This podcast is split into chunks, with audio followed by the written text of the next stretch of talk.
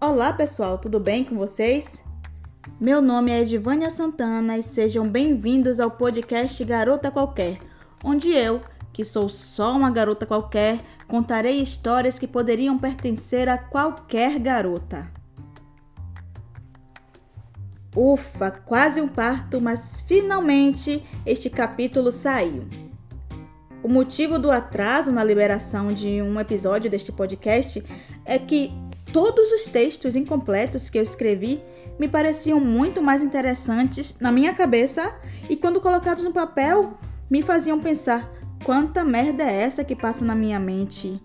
Quem em sã consciência iria dedicar valiosos minutos da sua vida a ouvir essas tonterias? Mas, como eu deixei nas entrelinhas da apresentação, este podcast tem por objetivo apresentar reflexões da cabeça desta garota qualquer que vos fala. Partindo desta premissa básica que regerá este podcast, hoje eu vou falar de uma das grandes paixões da minha vida, os Power Rangers. Sim, meus queridos, no alto dos meus 34 aninhos, eu venho aqui admitir que a série Power Rangers é um vício na minha vida.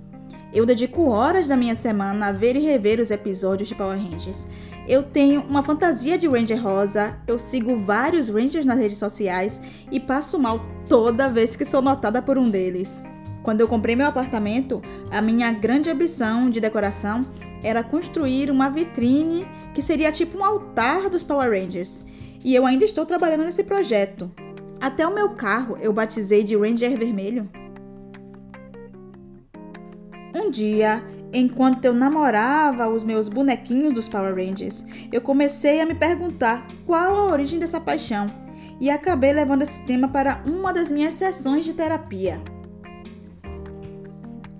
A primeira resposta que o meu subconsciente me deu foram as boas lembranças construídas com meus primos em nossas semanais sessões de cinema no quintal.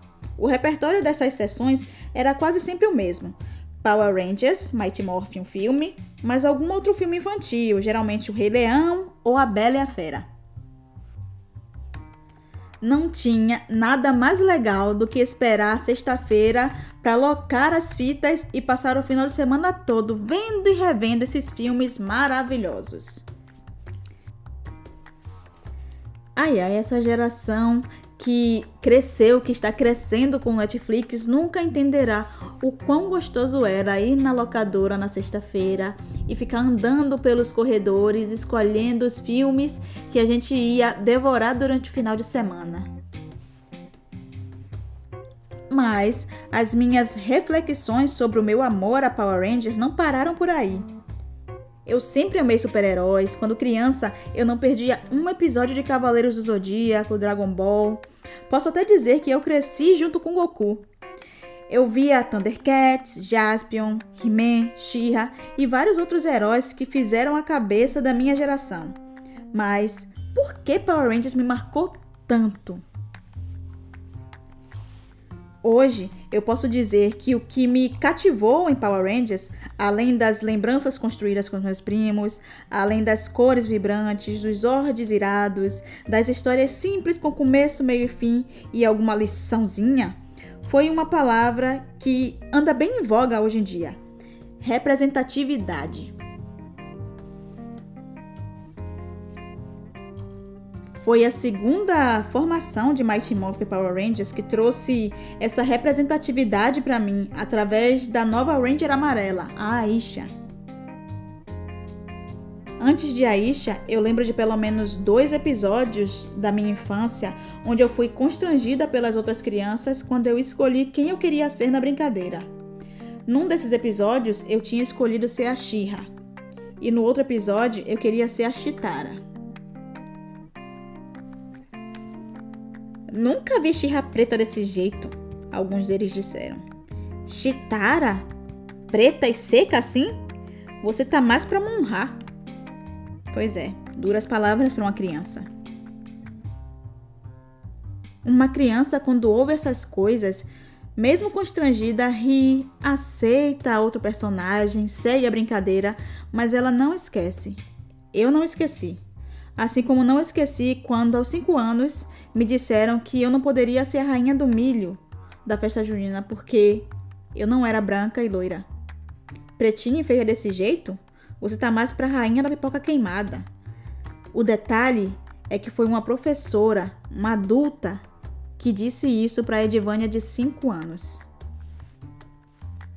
Mas enfim, com a Aisha eu podia brincar e ser uma super-heroína sem receio de ser constrangida, afinal, ela era preta como eu.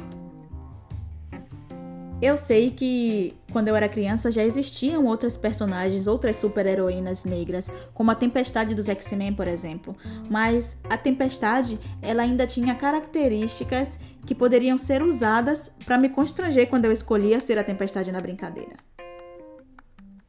Depois da Aisha, Power Rangers me premiou com mais uma Ranger negra, a Tânia. A Tânia, que eu sigo loucamente nas redes sociais, que até já mandou mensagem dizendo que me ama. Claro que eu falei que amava ela primeiro, porque realmente amo a Nakia. Eu amo a personagem dela em Power Rangers, a Tânia, e eu amo a Nakia. Ela é incrível, é uma atriz maravilhosa, é uma fofa, simpática, tem um canal no YouTube, então sigam Nakia porque ela é maravilhosa. Mas enfim, voltando ao assunto, depois da Isha e da Tânia, amarelo se tornou a minha cor preferida de maneira definitiva. Eu sei que as pessoas me conhecem como um, uma menina que gosta muito de rosa. Realmente eu amo rosa.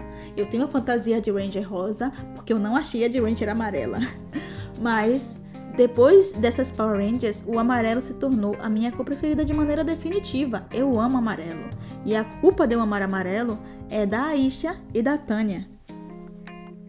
Quando a Tânia foi inserida em Power Rangers, na fase Zio e na fase Turbo, eu já não brincava mais de super-herói.